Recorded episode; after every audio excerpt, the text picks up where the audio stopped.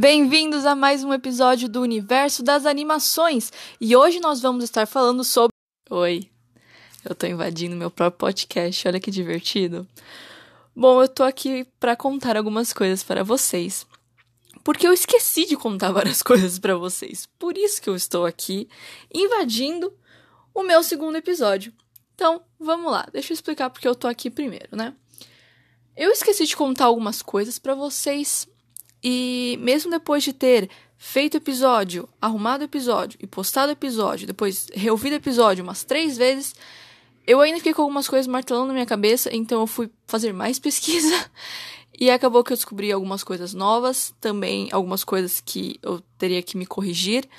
Não só como tem algumas coisas que eu simplesmente esqueci de colocar no episódio, porque o episódio que vocês escutaram, na verdade, foi uma segunda tentativa de gravação, e acabou que nessa de ter feito duas vezes a gravação, porque eu perdi a primeira, eu acabei esquecendo de falar algumas coisas, porque eu jurava que eu tinha falado, mas na verdade eu só tinha falado na primeira tentativa gravando.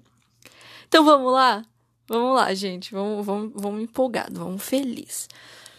Vamos começar pelas coisas que eu esqueci de contar para vocês, que foi o seguinte: tempo de produção do filme. Uma coisa que eu achei bem complicado de encontrar, para falar a verdade, tem vários filmes que você que é difícil encontrar o tempo de produção, mas para Branca de Neve, é, em dois lugares que eu consegui achar, eles falam sobre isso. Um falou sobre quatro anos de produção, outro falou sobre três anos de produção. Então você pode fazer uma média se você quiser. Então, é, se você quiser aí, a média é três anos e meio de produção. Aí, ó, como eu sou bom em matemática. Então, é, é demora. Basicamente isso que eu quero falar. Demora muito pra fazer o filme. para vocês verem como demora e como é difícil. Olha, ó, 24 desenhos por segundo em tela. Olha, ó, que incrível. Eu não vou fazer a conta para esse, porque eu sou de humanas. Então eu só não vou fazer a conta. Se você for de exatas ou se você tiver uma calculadora ou você for muito bom fazendo conta rápida, você pode fazer aí 24 vezes o número de minutos que tem o filme. Lembrando que é 24 por segundo, então você tem que transformar minuto em segundo depois multiplicar. Olha, aula de matemática. Mas é, foram 24 desenhos por segundo em tela, lembrando que tem que fazer o desenho, depois tem que fazer a finalização do desenho, depois tem que colorir o desenho, depois da coloração do desenho, você também tem todo o sistema de tirar a foto do desenho para depois colocar tudo numa numa continuação e tipo juntar nas fotos para criar a animação. É por isso que demora. Basicamente isso, por isso que demora. E eles levaram foram tão, tipo, delicadinhos e tanta assim detalhezinhos para fazer o filme que eles chegaram a usar até mesmo maquiagem na cara da Branca de Neve para colorir suas bochechas, chegaram a usar maquiagem de verdade, não só tinta. Porque é todo um processo para colorir, porque são várias camadas, na verdade. Tem o fundo, daí tem um personagem, o outro personagem, do outro personagem, porque também tem todo o sistema de criar uma profundidade e também para facilitar de vez em quando, porque você tem que fazer vários fundos ao mesmo tempo, vários personagens e botar um em cima do outro.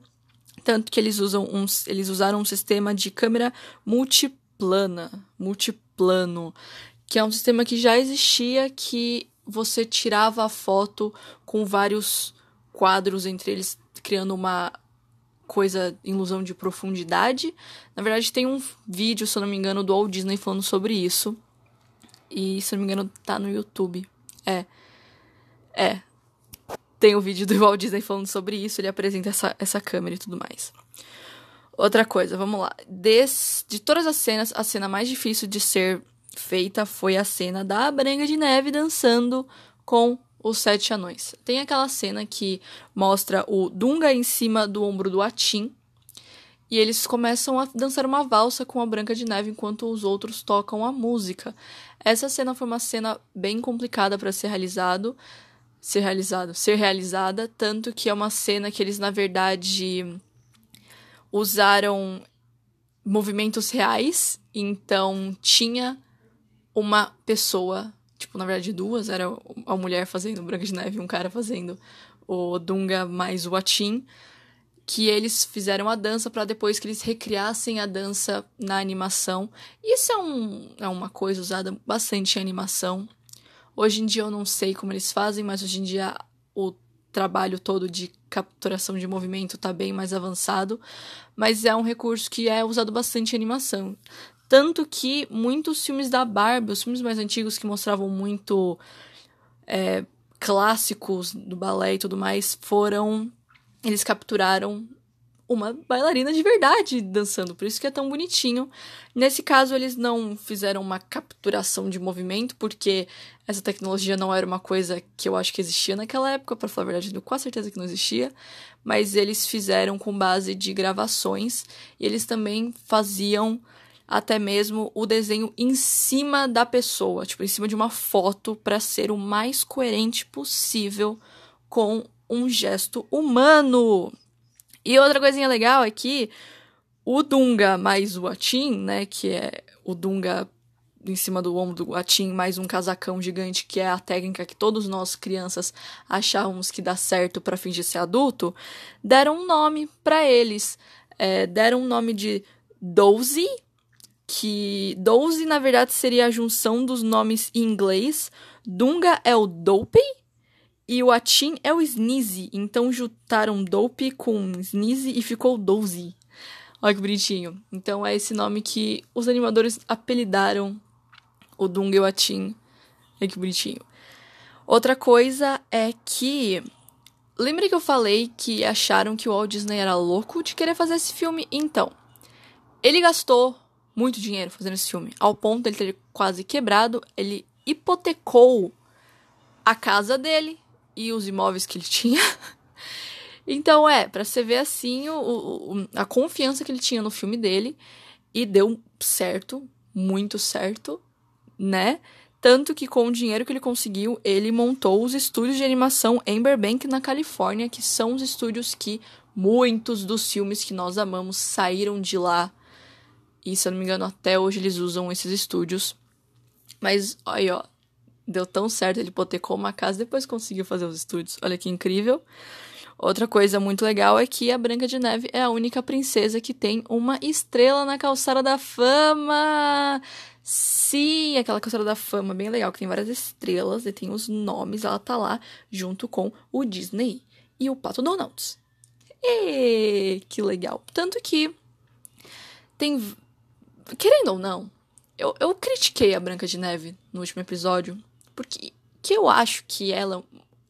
Ela, pessoa assim, ela chega a ser levemente, de vez em quando, diante Mas ela foi muito importante. Você vê muitos traços dela em princesas que você vê hoje em dia. O fato de falar com animais, ser órfã. então é uma coisa que você vê bastante em cima disso. Porque ela realmente foi um início. E que início foi? É uma coisinha antes de Pati. Pati, gente do céu, não sei, eu desaprendi a falar. Ah, uma coisa só antes de ir para a segunda parte, que eu vou falar sobre algumas coisas que eu errei, algumas coisas que eu vou querer me corrigir, é que essas informações que eu consegui, que eu também esqueci, foram todas através de pesquisa.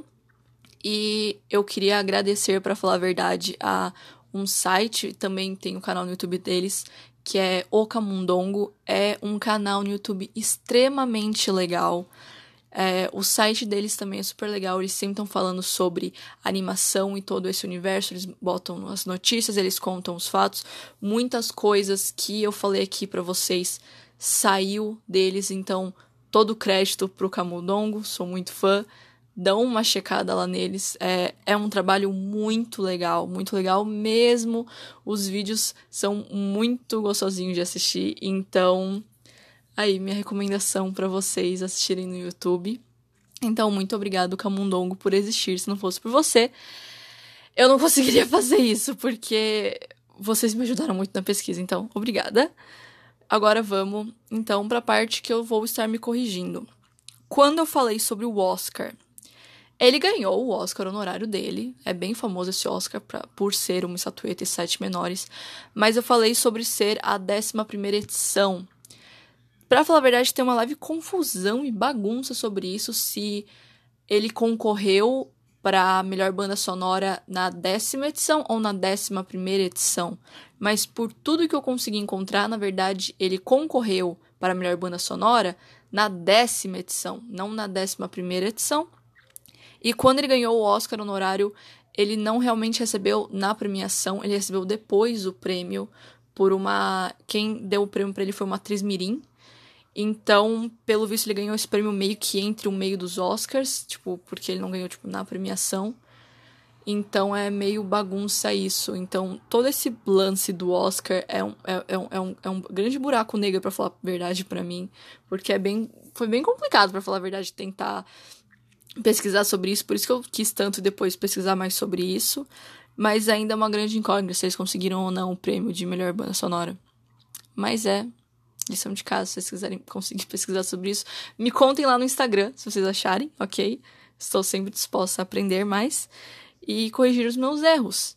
Então, eu também tenho um negócio que, se vocês acharam que esse foi o primeiro Oscar do Walt Disney, não, vocês estão errados. Walt Disney já tinha ganhado Oscars antes, ele já ganhou Oscars por curta-metragens antes de Branca de Neve, porque eles trabalhavam com curtas, e o Oscar tem o, a categoria melhor curta animado, curta-metragem animado, porque o Oscar, a categoria para melhor longa-metragem animado, só veio para o Oscar em 2001. É, por isso que tem tanto filme que a gente chama e adora que a gente fica indignado porque não tem um Oscar, ou porque só tem um Oscar para melhor banda sonora, ou só porque tem um Oscar de melhor música original e não pra, de melhor animação. É porque o Oscar só botou essa categoria em 2001. Por quê? Não sei. Porque já tinha filmes animados há muito tempo. Mas ok. A gente releva ok. O Oscar não é a premiação mais justa do mundo, a gente sabe de todos os caos que eles fazem, mas aqui é um lugar de animação, aqui é um lugar de paz, aqui é um lugar para crianças, não vamos discutir com eles. É, bom, mas é isso, basicamente, essa loucura toda.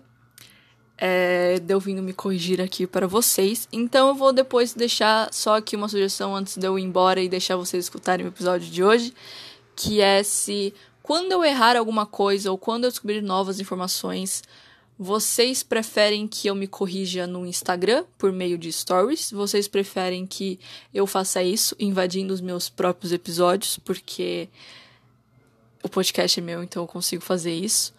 Ou vocês preferem até mesmo que eu só deixe acumuladas essas informações e depois faça outros episódios atualizando a situação, me corrigindo e colocando novas informações que podem ter aparecido. O que vocês preferem? Tá aí a, a sugestão para vocês. Agora eu vou deixar vocês assistirem. Assistirem? Ouvirem? É, ouvirem o nosso episódio número 2, que tá muito legal. Tá muito legal mesmo. Eu sei porque eu vou gravar ele ainda. Sim, eu tô gravando isso antes de gravar o episódio inteiro, mas eu tenho muita fé no meu conteúdo, então é isso, gente. Obrigada. Falta de educação essas pessoas que ficam interrompendo, né? Também acho. Mas bom, né? Já como eu mesma me interrompi, então acho que tudo bem. Mas não interrompam as pessoas enquanto elas estão falando. Isso é falta de educação. Mas vamos lá. Bem-vindos ao universo das animações. Vamos pro nosso segundo episódio, que hoje vai ser Toy Story. Eu vou falar sobre o primeiro filme, tá? O que acontece? Deixa eu explicar o que eu pretendo fazer.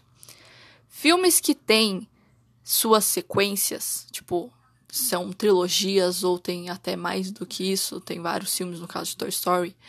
Eu vou fazer um episódio especial para cada filme, porque gente, quando são continuações decentes, geralmente tem toda uma história, então eu não acho legal a gente colocar tudo no mesmo episódio, porque, gente.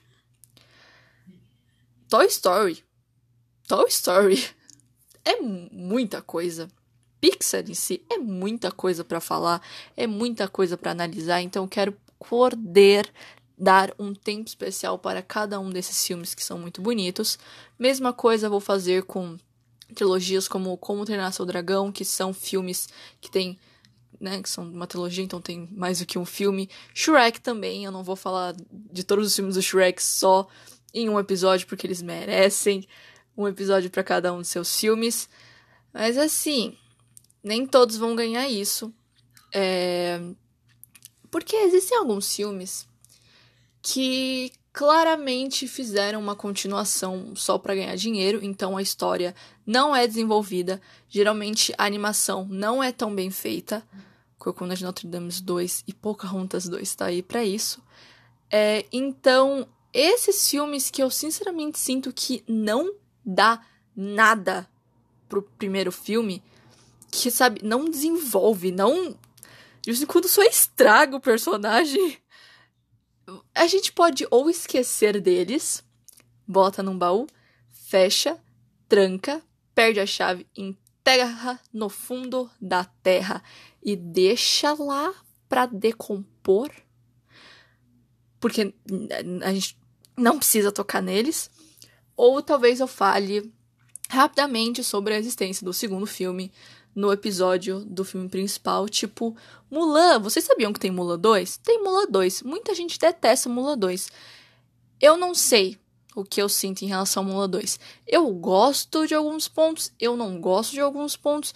Eu acho que eu só gosto muito de Mulan, então é meio difícil, né? Ou até mesmo. Deixa eu tentar pensar em algum filme que tem uma continuação que é boa em relação a esses filmes. Hum, Aladdin. Aladdin tem não só uma série animada, como também tem um segundo filme, que é Aladdin e os 50 ladrões. É 50 ladrões? Que mostra o pai do Aladdin. Então acho que esse filme é um filme que eu acho legal citar ele também. Mas tem alguns que a gente pode deixar no fundo do poço. Pocahontas 2 tá nesse fundo do poço. Infelizmente, adoro Pocahontas, mas não dá. Corcunda de Notre Dame 2 primeiro filme é uma obra de arte, o segundo filme é. Nossa, é bem triste, tipo, bem triste mesmo. Por que fizeram aquilo? Dói um pouco. Atlantis 2 também não é muito bom.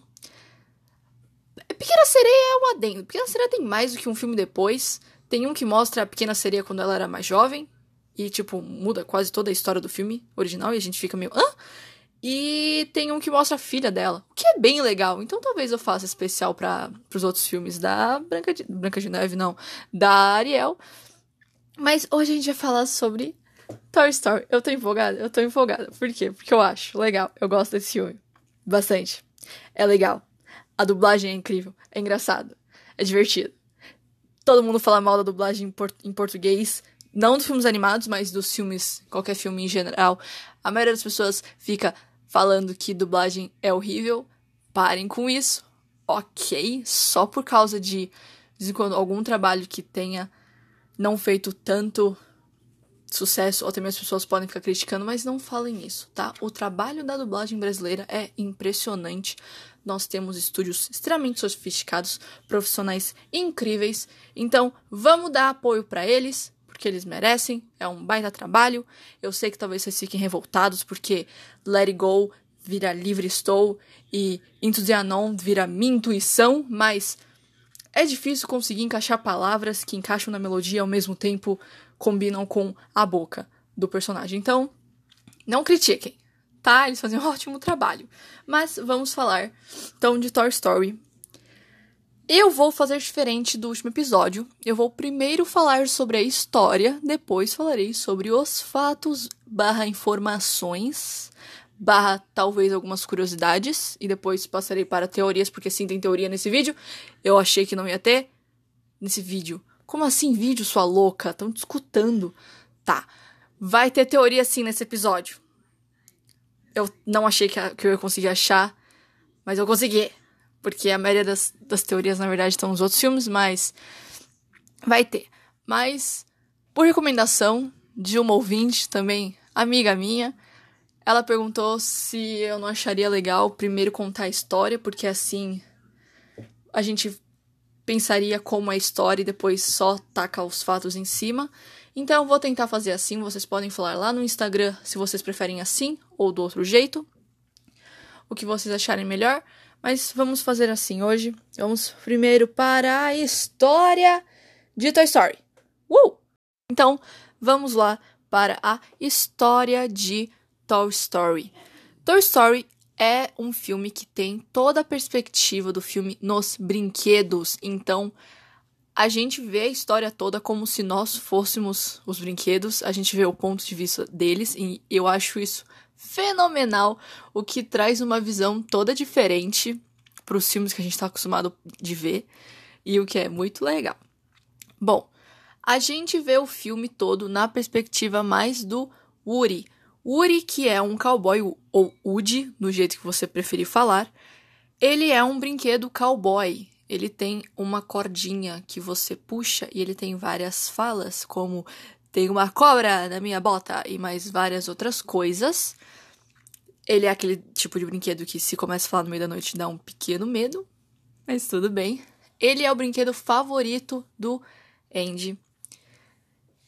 E por causa disso, ele é meio que tipo o líder, o cara principal, ele que toma conta de tudo. O filme se passa bem quando vai ter o aniversário do Andy. Então isso dá aquele leve medo nos brinquedos, porque eles têm medo de serem substituídos por outros brinquedos, porque eles querem continuar sendo brincados, eles não querem simplesmente serem abandonados. O maior medo dos brinquedos é ser substituído, ser jogado fora, ser doado ficar atrás da cama, tipo umas coisas assim, serem completamente esquecidos pela criança. Aí, ah, se vocês não perceberam ainda, o filme todo, os brinquedos são vivos, tá? É. É, tratem bem seus brinquedos. Então, eles são vivos, eles têm sentimentos, eles andam, eles falam.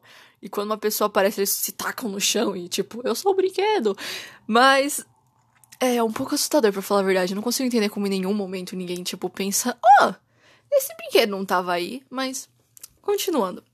Bom, vai ser o aniversário, é o aniversário do Andy, né? Vai ser. É o aniversário do Andy. E eles estão com muito medo. O Woody tá até de boa, porque ele é o favorito, então ele não fica tão preocupado, mas todos os outros brinquedos estão bem assustados.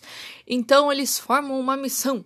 Uma missão que é descobrir o que, que o Andy tá ganhando de aniversário. Então, os soldadinhos, que são soldadinhos de plástico, que são soldados, tipo, reais, todo negócio do tipo, nenhum soldado fica para trás e mais um monte de coisa. Eles fazem toda uma missão pra irem até perto de onde o Andy vai estar tá abrindo os presentes, barra onde tá rolando a festa, que é no primeiro andar da casa. Eles se enfiam numa planta com uma espécie de walkie-talkie, babá eletrônica, que é aqueles negócios que você fala e tem uma outra máquina em algum outro lugar e você recebe a mensagem, vocês também conseguem se comunicar pelaquela máquina, mas em nenhum momento a gente não sabe se eles estão se comunicando pela máquina ou se eles só estão escutando os soldados falando. Mas tudo bem. E daí nessa começa aquele nervoso aquela tremedeira, aquele suor frio de que que que o Andy tá ganhando. Vamos lá, gente. Ele ganha presentes muito legais, muito legais mesmo. Dos brinquedos que a gente consegue escutar que ele ganha, ele ganha uma merendeira. Se vocês não sabem o que é uma merendeira, merendeira é uma lancheira. É porque hoje em dia, não sei se as pessoas falam isso, mas quando seria a hora do lanche, a hora do recreio, tem gente que fala a hora da merenda, daí nessa merendeira, ele também ganha um lençol Legal, né? E você achando que a meia que a sua tia te dá é revoltante.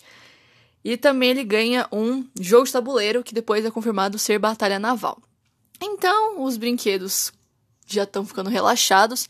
Mostra que ele ganhou mais do que só esses presentes, porque meio que dá uma, uma cortada para quando ele meio que teria terminado de, de abrir os presentes. Então, pelo visto, já como todos eles são aliviados, não teria ninguém que seria ameaçador, então é o Andy, pelo visto, não tem amigos tão legais, ou quem comprou os presentes foram as mães.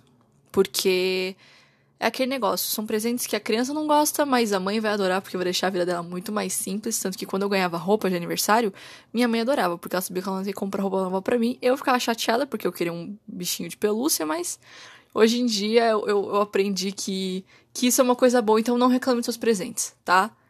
Cavalo dado não se os dentes. Lembre disso. Mas vamos lá. Só que daí tem uma coisa que ninguém esperava. Tinha um brinquedo escondido no armário, ou seja, o presente da mãe. Só que daí dá um rolê, porque o Rex, que é um dinossauro, um dinossauro, que é um, um dinossauro Rex, o nome dele é Rex, então ele é um, um T-Rex ele fica desesperado, porque ele começa, meu Deus, é um brinquedo, e ele fica assustado, daí ele, ele derruba o negócio, as pilhas soltam, começa uma loucura, porque eles não escutam o que que ele ganhou. E daí nessa, os soldados começam a avisar, as crianças estão subindo, o Andy está subindo por quarto, então eles têm que voltar para suas posições o Woody vai lá, bota na posição dele na cama e daí as crianças entram assim, pisando nos brinquedos, chutando os brinquedos. Que horror, não faça isso. Não faça isso. Não eram nem os brinquedos deles, eles estavam chutando os brinquedos do Andy, basicamente. E daí a gente descobre o que era o presente. O presente era um boneco Buzz Lightyear. O boneco Buzz Lightyear seria, Buzz Lightyear seria aquele brinquedo de última, última geração, primeira geração, Seria aquele, aquele, aquele brinquedo incrível, sabe? Acabou de lançar, tem laserzinho, tem asinhas, você aperta um botão ele fala. É aquele boneco assim incrível, sabe? Toda criança iria querer. Todo mundo tá tipo, meu Deus do céu! Porque aquele negócio acabou de lançar o brinquedo. É aquele brinquedo caro. Tipo, caro. Daí assim, incrível. Só que tem uma coisa. Quando depois as crianças saem do quarto, porque era hora de comer bolo, e. e os brinquedos do Andy vão se apresentar para o Buzz, que é o brinquedo que acabou de chegar na casa, o Buzz ele não sabe que ele é um brinquedo, ele não tem essa mentalidade. Pelo que parece, os brinquedos sabem que são brinquedos, eles sabem o seu papel, eles sabem a sua função, eles sabem onde eles foram feitos, eles sabem onde eles foram vendidos, porque isso tem todo o negócio que é uma coisa que já tá dentro deles, sabe? É tipo de onde eles vieram. Mas o Buzz tem algum tipo de programação que faz com que ele não tenha esse pensamento. Ele tem o um pensamento que ele é um patrulheiro espacial mandado pelo Comando Espacial para deter Zurg, um vilão que quer destruir o mundo, o planeta, o universo. Então, a galáxia. Então, ele tem esse pensamento, então as pessoas ficam. O Woody fica bem-vindo ao quarto do Andy, e, tipo, o Buzz fica surtando porque ele tava meio que isso é um planeta não habitado e tipo e começou uma fica essa loucura porque o Woody fica tipo você é um brinquedo você é um brinquedo para de agir como se você fosse um patrulheiro espacial e o Buzz tá crente que ele é um patrulheiro espacial e daí tem esse negócio, e como vocês já devem estar imaginando, rola aqueles ciúminhos entre, entre o Woody e o Buzz, porque o Buzz vira o brinquedo favorito do Andy. O Andy começa a brincar mais com o Buzz. Ele começa a. Quando ele vai dormir, o brinquedo que ele abraça enquanto dorme é o Buzz. Eu não entendo como, porque o Buzz parece ser aquele brinquedo completamente de plástico duro, deve ser muito confortável. Mas é isso. E o Woody tá com ciúmes. Ele era o brinquedo favorito. Ele era o brinquedo que todos os outros brinquedos vinham até ele pedir informações ou tipo, o que, que a gente faz? Ele era o líder. Ele era o chefe. Ele era o chefe. E daí o Buzz virou essa pessoa. Essa pessoa? Esse brinquedo. E ele tá com leves ciúmes. E também tem o cabeça de batata que só fica atacando lenha na fogueira. Então fica toda essa situação de o Woody revoltado, porque ele começa a ver, sabe, o quarto todo, sabe, o, o, colchão, o colchão não. A, a coisa do, da cama do, do Andy era do Woody, tinha temática de cowboy, tudo tinha, sabe, desenhos do, do Woody, daí nada, tudo, tudo começou a virar coisas do Buzz e ele começa a se ver sendo esquecido. E mesmo quando ele brinca sabe? Mesmo quando o Andy brinca com ele, quem é o herói da história é o Buzz. E isso deixa ele meio revoltado, ele fica meio boladão. O Andy deixa de usar um, um chapéu de cowboy para usar uma roupa de papelão que faz com que ele vire um patrulheiro espacial. Daí chega no, no ponto. Meu Deus! O que acontece? O Andy vai se mudar da casa que ele vive ele e a família dele, que consiste na mãe dele e na irmãzinha menor dele, eles vão se mudar de casa. Então os brinquedos estão toda nessa de formar parceiros para a mudança, para que nenhum brinquedo seja perdido no meio do caminho. E daí, já como eles já estão nesse processo de mudança, é, a mãe do Andy vira assim e fala: Ah, já como a gente tá cansado de empacotar tudo, vamos sair para comer. Vamos no Pizza Planet. E daí nessa, o Andy pede para levar um brinquedo e a mãe fala que ele só pode levar um brinquedo. E daí nessa é onde o, o, o Uri fica meio. Só pode levar um brinquedo? Meu Deus, ele vai escolher o Buzz. Ele vai escolher o Buzz. É isso. E daí nessa, ele tem meio que o plano, a ideia de derrubar o Buzz atrás do armário, atrás do móvel do quarto. Assim, o Andy não veria o brinquedo e levaria ele em vez do Buzz para o Pizza Planet. Só que o plano dele dá muito errado, ele acaba tacando o Buzz pela janela. É, quando o seu plano dá errado e em vez de derrubar alguma coisa, você quebra tudo. Lady Murphy, né? Se uma coisa pode dar errado, vai dar bem pior do que você imagina, sabe? As coisas estão com uma tendência de dar errado. Mas. É, então os brinquedos começam a culpar ele, falando que ele era um louco, que ele era um assassino, que ele tinha feito isso porque ele estava com ciúmes. O senhor de cabeça de batata fica atacando lenha na fogueira, falando que se ele virasse o favorito, se ele faria isso com ele também, e mais um monte de coisa. E o Woody tentando se explicar que esse não era o plano dele, que ele, na verdade, só queria tacar ele atrás do móvel. E deu errado, mas ele acabou saindo, sendo, tipo, tacado para fora da casa em si, né? Caiu do segundo andar ainda. Então, os brinquedos quase jogam o, o, o Woody pela janela também, por estarem irados. Só que o Andy chega e então eles têm que, né, brinquedo. E tipo, tá, cai, cai, cai morto, assim. Não, mentira, eles só caem duros, assim, tipo, brinquedo, tipo, forma estática. E daí nessa, o Woody é levado enquanto o senhor cabeça de batata ameaça ele. Mas, então, quando ele está no carro, sendo levado, né, quando eles chegam no carro, o Buzz, você descobre que o Buzz, na verdade, tinha caído numa moita, ele simplesmente vê o carro, vê que o Woody tá lá, ele meio que sobe no carro e vai junto, mano. Só que daí, enquanto eles estão num posto de gasolina para abastecer o carro, e daí eles saem do carro, o Woody, que tava sozinho no carro, nervoso, porque ele ficava, meu Deus, quando eu voltar, eu vou ser morto. O Buzz entra no carro, o Woody fica mó feliz. Meu Deus, você tá vivo, agora você pode mostrar que eu não tava tentando te matar. E daí nessa, o, o o Buzz vira assim e ataca ele. Porque ele fala que no, no país, não, no planeta dele, eles não acreditam em vingança, mas já como ele, que eles não estavam no planeta dele, ele podia fazer isso. Então eles começam um rola-rola e ambos acabam caindo para fora do carro. O carro parte, os dois ficam. E daí nessa o Woody começa a surtar, falando que agora ele era um brinquedo perdido.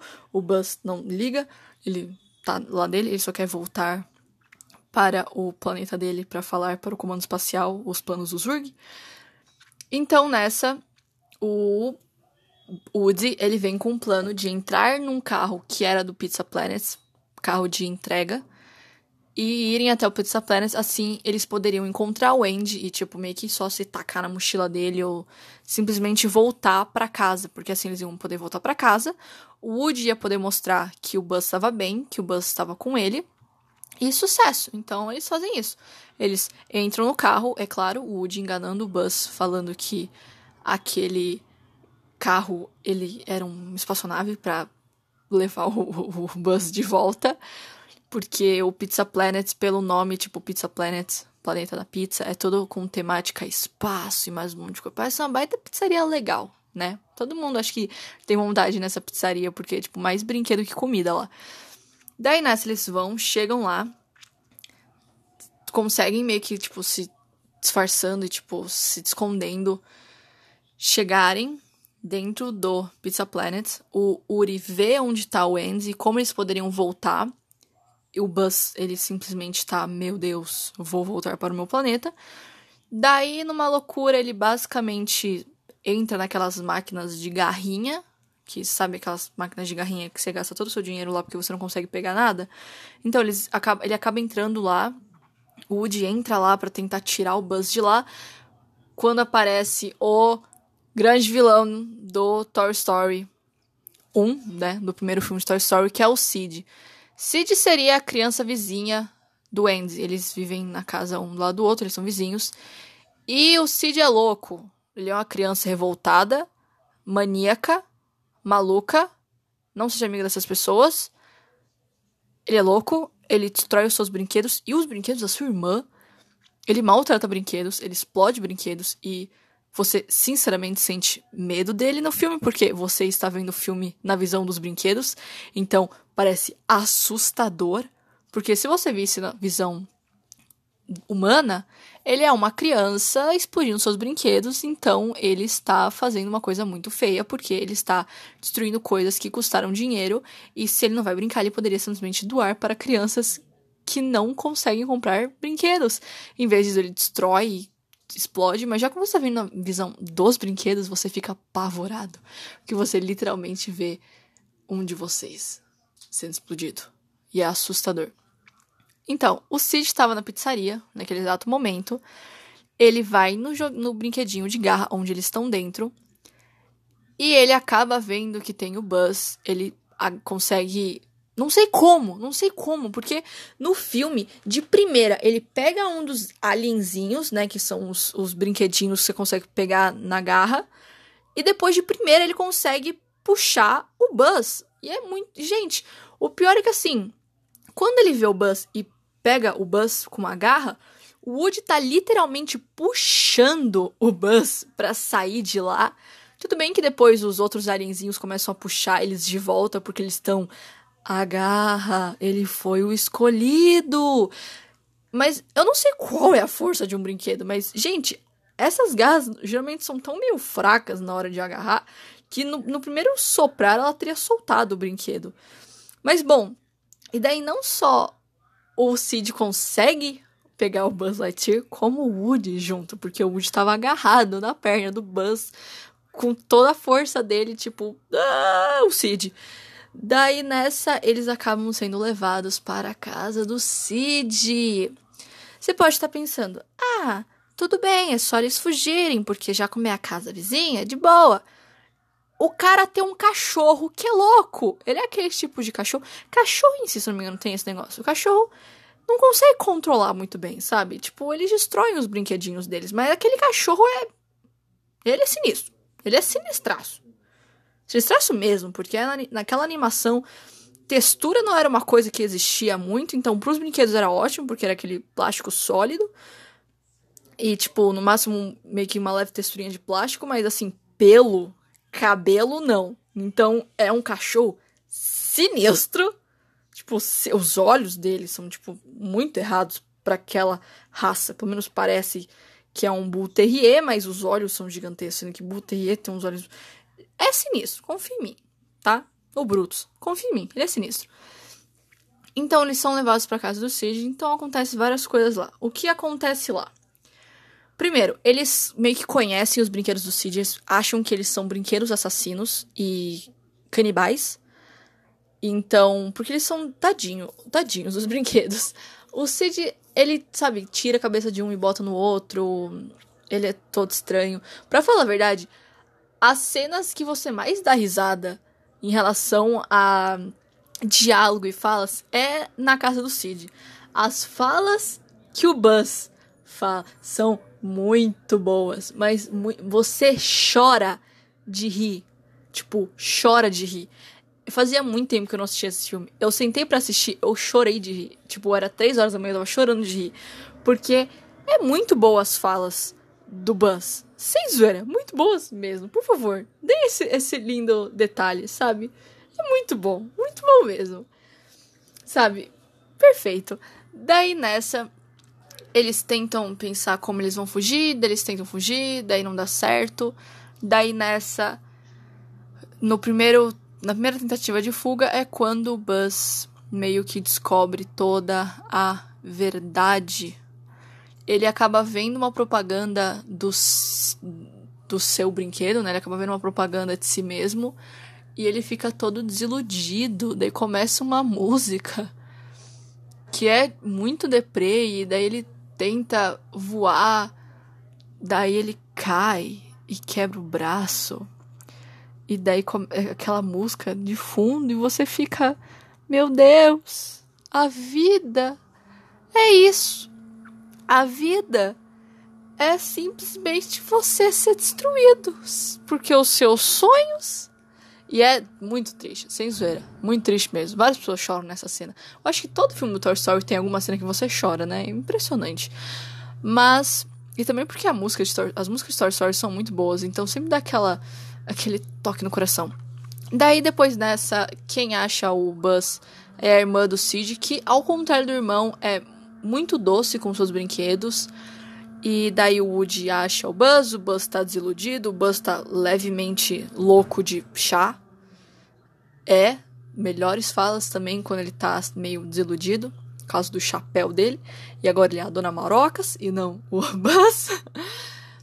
Ele tem toda essa sequência deles tentando fugir, daí nessa o Buzz tá meio que desiludido, então ele simplesmente não quer mais tentar. O Woody tá desesperadamente tentando achar uma maneira deles voltarem para casa. Então eles até conseguem uma hora meio que talvez fugir, porque eles jogam uma, uma cordinha, que é um pisca-pisca de árvore de Natal, pra janela do quarto do Andy. Os brinquedos do Andy, que seria é, o Slink, que é um cachorro mola, ou cabeça de batata, que eu não gosto dele nesse filme, o Rex, a Beth, eles conseguem pegar essa cordinha e daí eles vão atravessar isso, só que daí o cabeça de batata dá vários ruins, eles simplesmente, tipo, soltam o. Aquele, aquela corda é mais uma vez uma. Eles não conseguiram ir para casa. E daí várias, rola várias cenas e acontecem várias coisas. Eu não, eu não vou falar tanto assim, gente. Já tô contando o filme inteiro, então não vou falar tanto assim. Acontecem várias coisas. É, o Buzz tá completamente desiludido.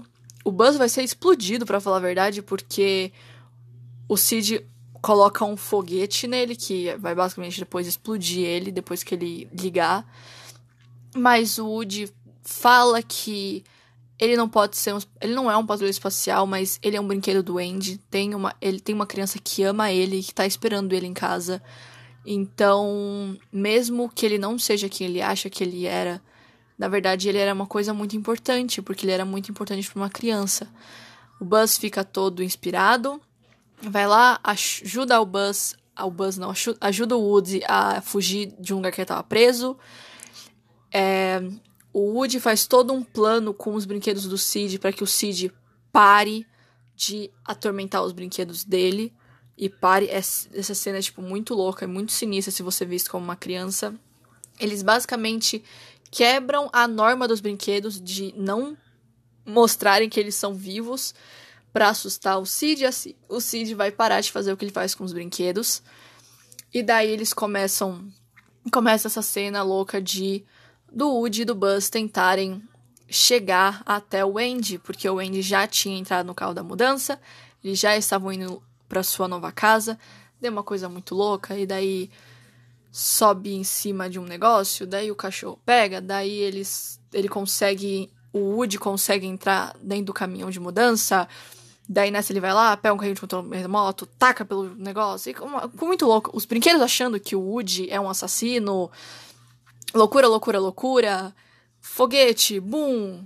Yay! Dá tudo certo no final. Basicamente isso. Dá tudo certo no final. Eles conseguem chegar. Eles conseguem fazer um jeito para eles caírem dentro do carro com o Andy, dentro da caixa que o Andy tava do lado dele. E assim dá tudo certo. Ao longo de toda essa loucura, o Buzz e o Woody viraram bem amigos, e daí você vê essa linda amizade ao longo dos outros filmes. Depois acaba o filme de uma maneira muito interessante, assim como começou mostrando eles na casa durante uma uma festividade que o Andy ganharia brinquedos, que seria o Natal.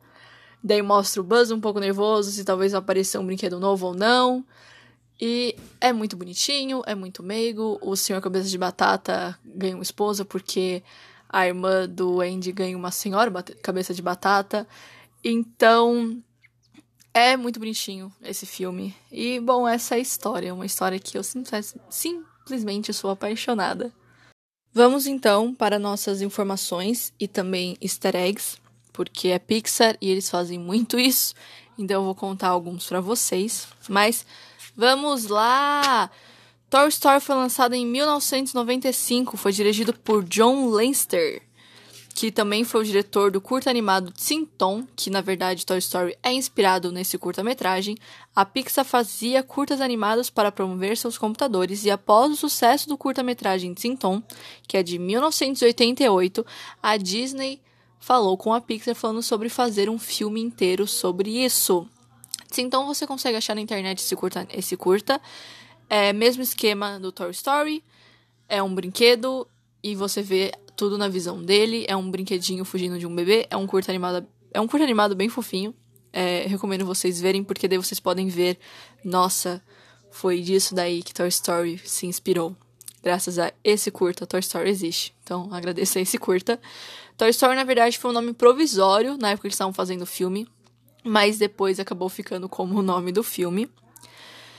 É, ele é considerado o filme o primeiro filme da história do cinema a ter sido completamente feito por ferramentas de computação gráfica.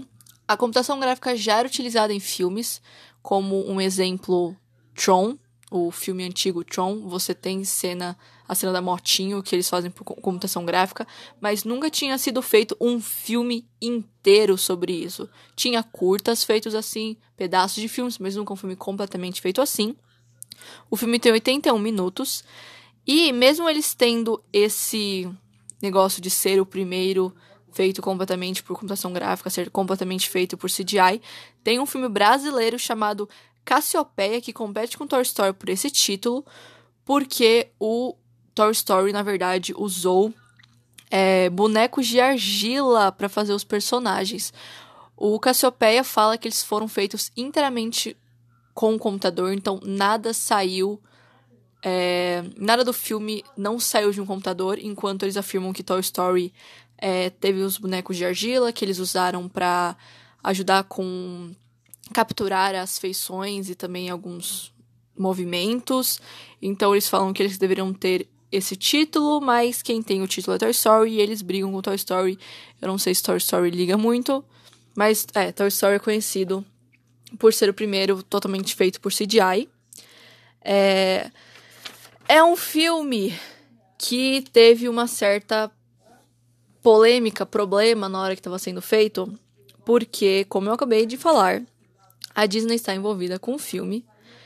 E o que acontece? Quando eles já tinham a primeira metade inteira do filme meio que pré-pronta, só faltava eles realmente gravarem, porque estava num sistema de story wheels, que seria como se fosse o storyboard é, animado. Storyboard seria meio que um quadrinho do filme para ter essa imagem visual. Isso é usado em filmes animados. E daí já estava a metade do a primeira metade inteira feito em storyboard. Quando eles foram para Disney gravar o filme, a Disney não gostou porque eles acharam os personagens malvados e infelizes. É, o diretor sentiu vergonha e a Disney obrigou eles a pararem a produção do filme. Então eles pediram, por favor, duas semanas para arrumar o filme. E assim eles foram numa jornada para fazer um novo roteiro e arrumar tudo. Eles ficaram mais ou menos três anos só em storyboard, ou seja, três anos só fazendo roteiro, só fazendo a história, só fazendo o esqueleto do filme. O roteiro oficial só foi sair em 1993, ou seja, do início de tudo, desde os primeiros contratos a fazer o filme até o filme realmente saiu, daí mais ou menos uns quatro anos, uns cinco anos. Eu não consegui achar nenhum número muito específico, um número muito concreto de quando é que saiu tudo bonitinho. Tem um vídeo que é, foi desse vídeo que eu tirei muitas das informações, que é um vídeo no YouTube chamado Toy Story CGI Making Off 1995 HD, que é de um canal chamado Ultimate History of CGI. É um vídeo completamente em inglês, tem quase uma hora e eles mostram a criação quase completa e também o pensamento dos animadores e também diretores de arte também, né, os escritores da história, ele todo esse pensamento de como eles foram fazer o filme e mostra eles fazendo testes em 1992, também começa a falar sobre eles fazendo. Então, eu não consegui ver nenhum número concreto e nenhum número certinho de quanto tempo levou de tudo, tudo, tudo, desde a pré-produção até o final de quando o filme foi lançado, até tipo contratos. Mas se vocês conseguirem achar esse número, por favor, me falem lá no Instagram. Eu estou muito curiosa para saber quanto tempo completamente esse filme levou para ser feito. Mas é mais ou menos isso, mais ou menos 5, 4 anos para ser o filme inteiro. Então, é, demora para fazer filmes animados. Eu falo isso, já falei isso mais de uma vez nesse episódio. Vamos lá. Mais informações sobre o filme. Vamos falar sobre quem faz é, a voz dos personagens que nós conhecemos e amamos. O Woody é feito pelo Tom Hanks e o Buzz é feito pelo Tim Allen na versão em inglês, que é a voz original. Tanto o Tom Hanks, tanto o Tim Allen, Allen são dois atores bem famosos. Eu acho que vocês devem saber quem eles são. Mas o Tom Hanks, ele é o cara do filme do Naufragado, que o cara naufragado, naufragado. O cara fica preso numa ilha, ele faz amizade com uma bola, que é o Wilson. Ele também é um ator que faz Florence Gunn. E o Tim Allen, ele é ele faz um filme que acho que é Eu Sou o Papai Noel, Meu Papai é Noel, uma coisa assim. É, ambos são atores bem famosos, provavelmente vocês já devem ter visto algum filme com ambos. E daí na versão em português, na dublagem, na nossa dublagem, o Woody, no primeiro filme, na verdade, foi feito pelo Alexandre Lipiani, mas infelizmente ele faleceu. E então, a partir do segundo filme, quem começou a fazer a dublagem é o Marco Ribeiro. O Marco Ribeiro, ele é conhecido por fazer principalmente a voz do Jim Carrey nas dublagens em português, também a voz do Tom Hanks, o que faz sentido porque quem faz a voz original do Woody é o Tom Hanks, e também do Robert Downey Jr., ou Homem de Ferro, se você prefere falar assim. E o Buzz é o nosso queridíssimo Guilherme Briggs. Se você nunca ouviu falar nesse nome, provavelmente você não deve conhecer muito sobre dublagem brasileira, mas ele já fez muitos personagens icônicos, além dele ser muito conhecido pela voz do Buzz, ele também fez voz do Superman, do Mickey, do Rei Julian de Madagascar, do Kronk de A Nova Onda do Imperador, do Cosmo dos Meus Padrinhos Mágicos. Ele já fez muitos personagens muito bons, então provavelmente durante a sua infância e vida adulta e adolescência você já ouviu a voz dele. Ele é tipo rei da dublagem brasileira, então, ele é bem conhecido, a voz dele é bem conhecida. Tipo, se por alguma razão você assistir uma entrevista dele, você vai ouvir a voz dele e você vai começar a pensar em vários personagens. Mas é. E vamos lá, deixa eu falar um pouco sobre a dublagem brasileira, que eu acho que as pessoas têm que dar mais amor para a dublagem brasileira.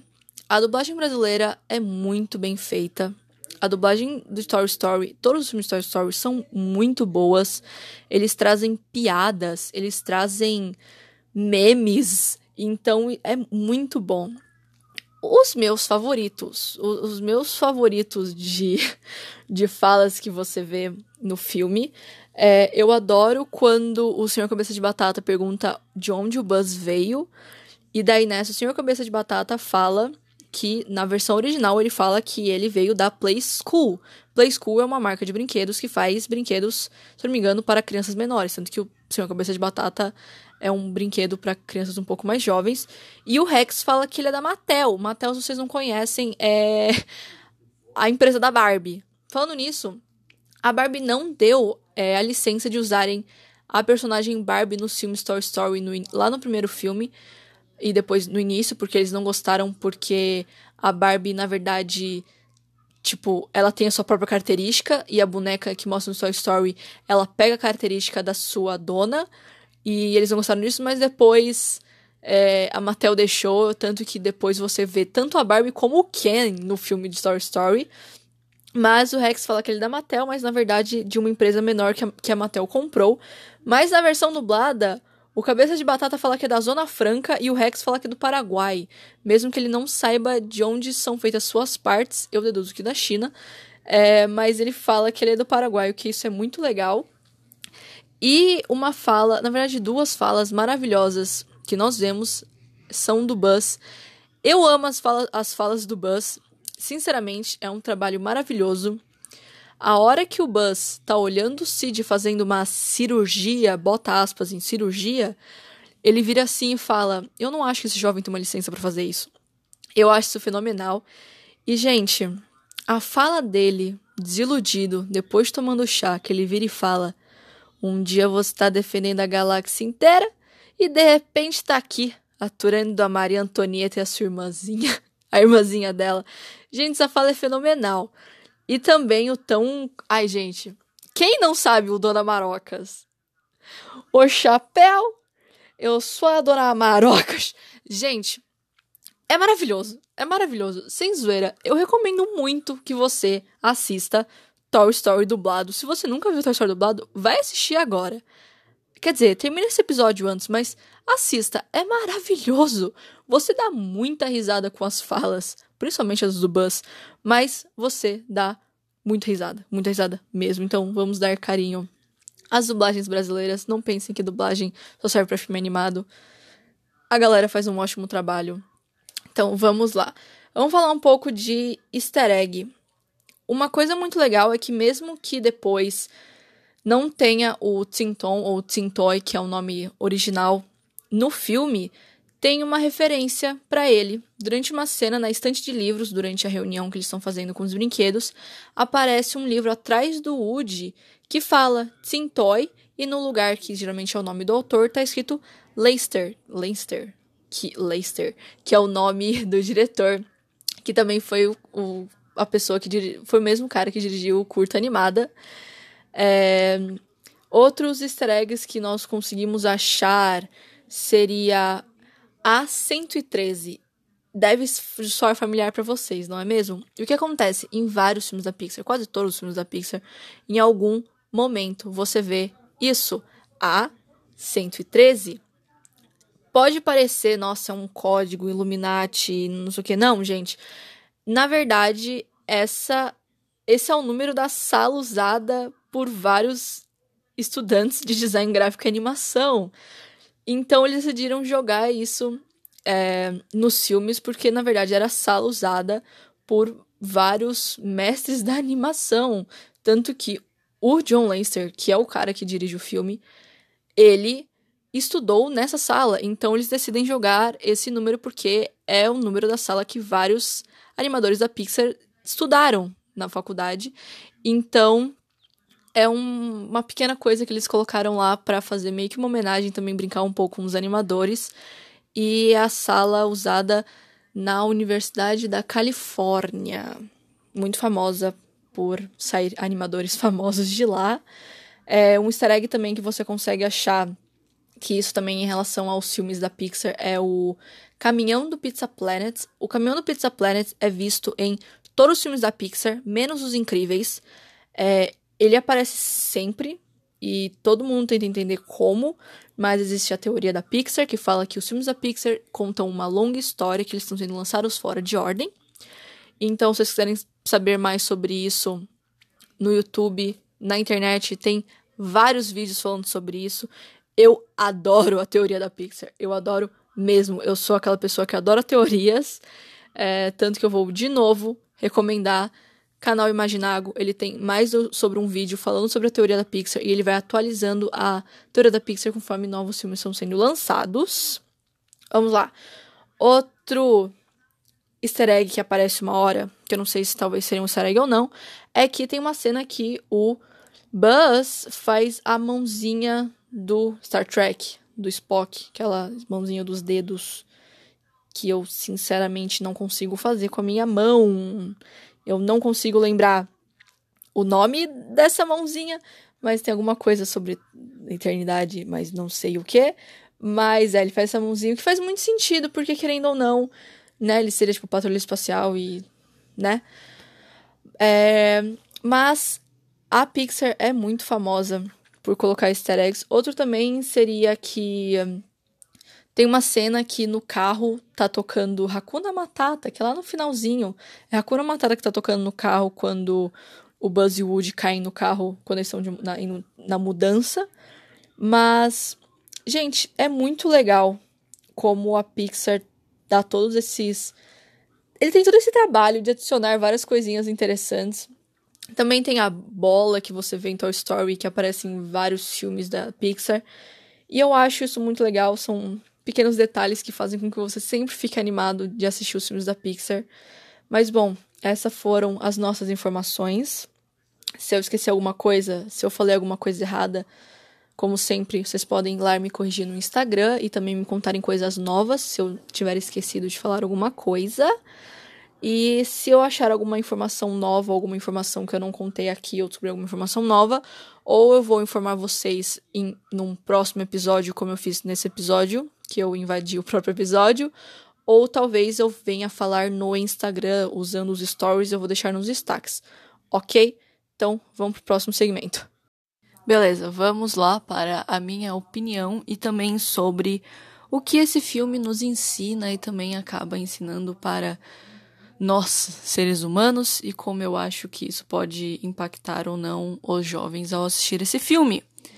Então, minha opinião, eu sempre meio que dou ela enquanto conto a história do filme, mas juntando tudo, é um filme que eu gosto bastante, é um filme que eu dou muita risada, é um filme divertido, animado, empolgante, que tem vários momentos que os brinquedos trazem sentimentos muito humanos, então muitas vezes você acaba se identificando com os brinquedos. Eu acho que é uma coisa que eles quiseram passar com esse filme. Eles quiseram que você se identificasse com os brinquedos, porque eles que estariam contando a história. Então é um filme que eu gosto muito. É um filme que eu acho que vale muito a pena você assistir porque eu acho que é um filme. Eu acho que envelheceu bem o filme. Eu não acho que é um filme que você assistiria hoje pensaria, nossa, esse filme só faz sentido naquela época. Acho que não. Esse filme faz muito sentido ainda para os dias de hoje, porque várias coisas que eles passam nesse filme são coisas que você vê muito hoje em dia também. É uma coisa que eu acho muito interessante. E a única coisa que talvez você possa criticar seria a animação em si, mas é um filme mais velho, o filme fez 25 anos, então é claro que a animação não é tão boa quanto é hoje em dia, mas é legal ver ao longo dos filmes do Toy Story como a animação foi mudando. E isso é uma coisa muito legal, principalmente para quem curte muito animação, gostaria de trabalhar nessa área. Deve gostar muito de poder ver essa evolução do primeiro filme até o último filme, como texturas mudam, como o cachorro do primeiro filme simplesmente parecia ser feito de plástico, os cabelos eram completamente parados, até o último filme que você vê o movimento da pelúcia ou o movimento do brinquedo conforme bate em alguma coisa, então é uma coisa muito legal de se ver. E eu acho que é uma é um filme bom. Você ao mesmo tempo dá risada, ao mesmo tempo você chora, você se pergunta sobre certas coisas e no final você tem essa mensagem de amizade, aprender a lidar com ciúmes e aceitação. Então, uma coisa que eu acho que é muito legal para os jovens de hoje em dia e também para qualquer pessoa em si. O que eu acho que esse filme acaba trazendo para nós humanos é que ele, tra ele traz várias mensagens e várias coisas como ciúmes, que é uma coisa que o Woody completamente sente, ele começa a aprender com esses ciúmes, o medo de ser esquecido que os brinquedos têm. Nós, mesmo sendo humanos, nós, tem, nós temos medo de sermos esquecidos, de não ter alguém que ligue para você, é uma coisa que acontece muito. Também aprender com diferenças. O Woody tem que lidar com as diferenças dele e do Buzz para então eles trabalharem juntos para conseguirem chegar até o Andy adaptação à nova realidade. Muitas vezes, quando nós nos vemos numa situação nova, nós não sabemos o que fazer, nós nos sentimos assustados, mas nós temos que saber lidar com essa diferença, com essa nova realidade para conseguir ficar bem.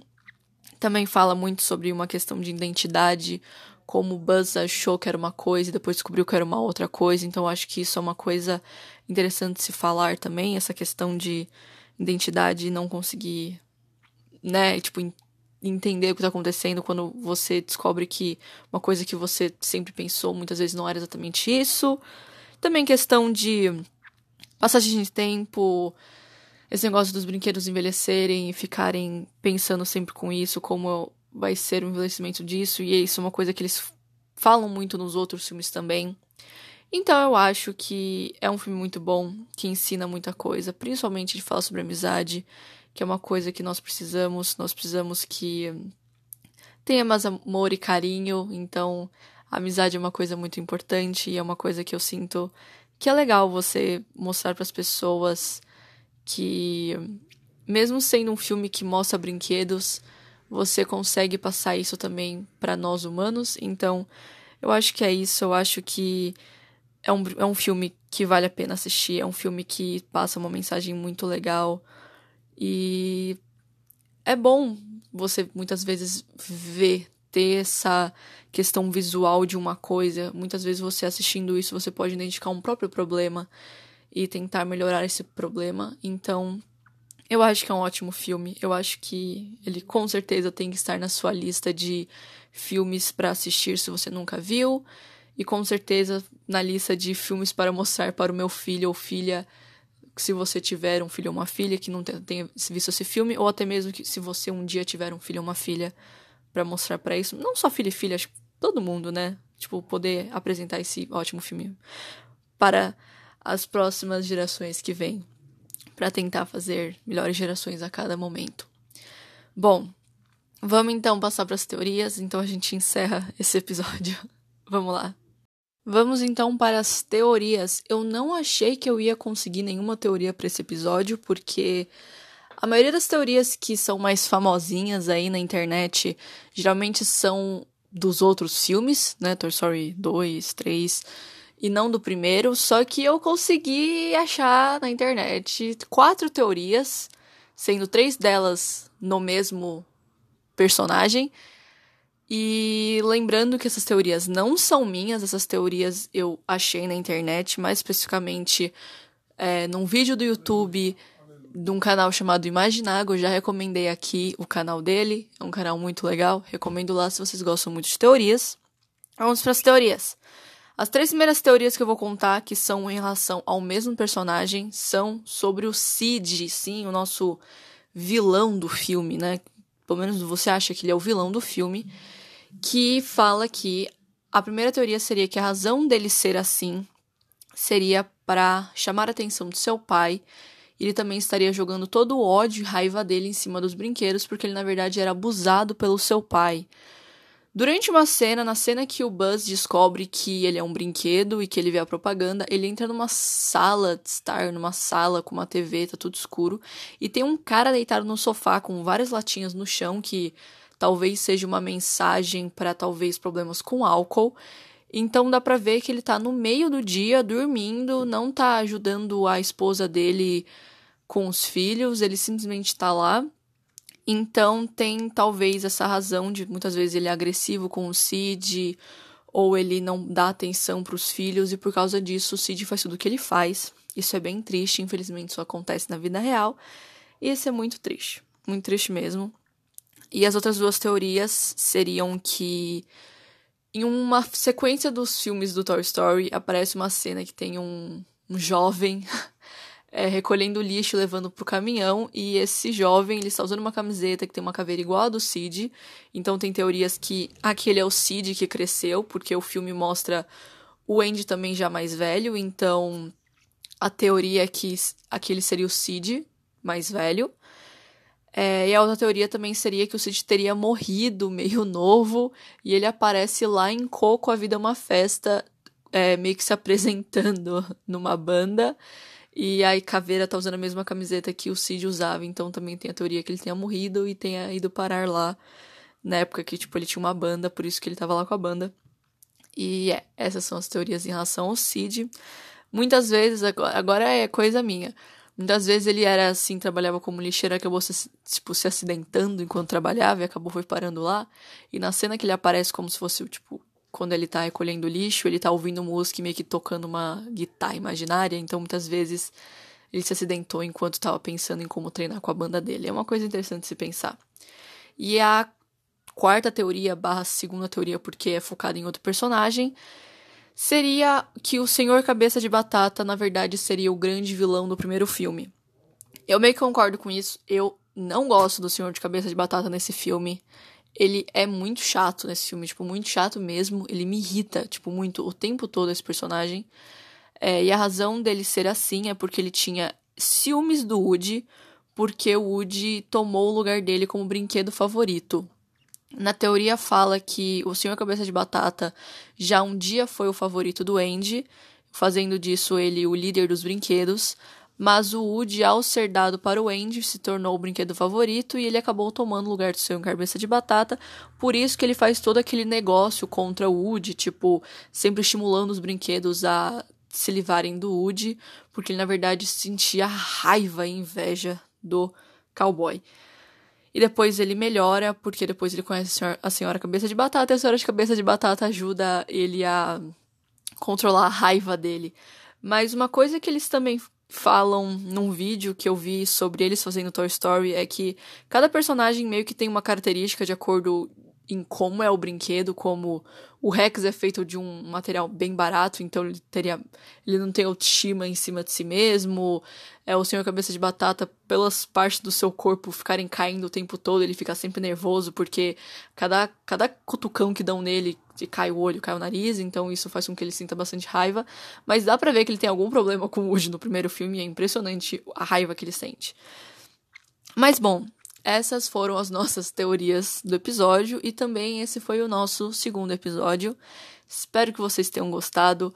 Sim, esse episódio ficou bem mais longo que o primeiro, mas eu vou tentar fazer com que os episódios fiquem mais curtos, porque eu vi que lá no Instagram vocês falaram que vocês preferem episódios mais curtos.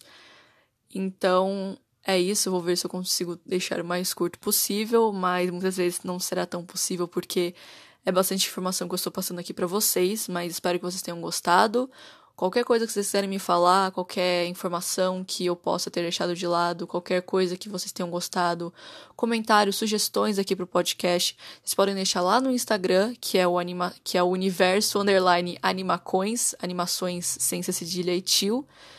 Vai ter um post especial para esse episódio, então você só comentar lá o que você achou, alguma sugestão para mim. Bom, mas é isso. Vejo vocês no próximo episódio.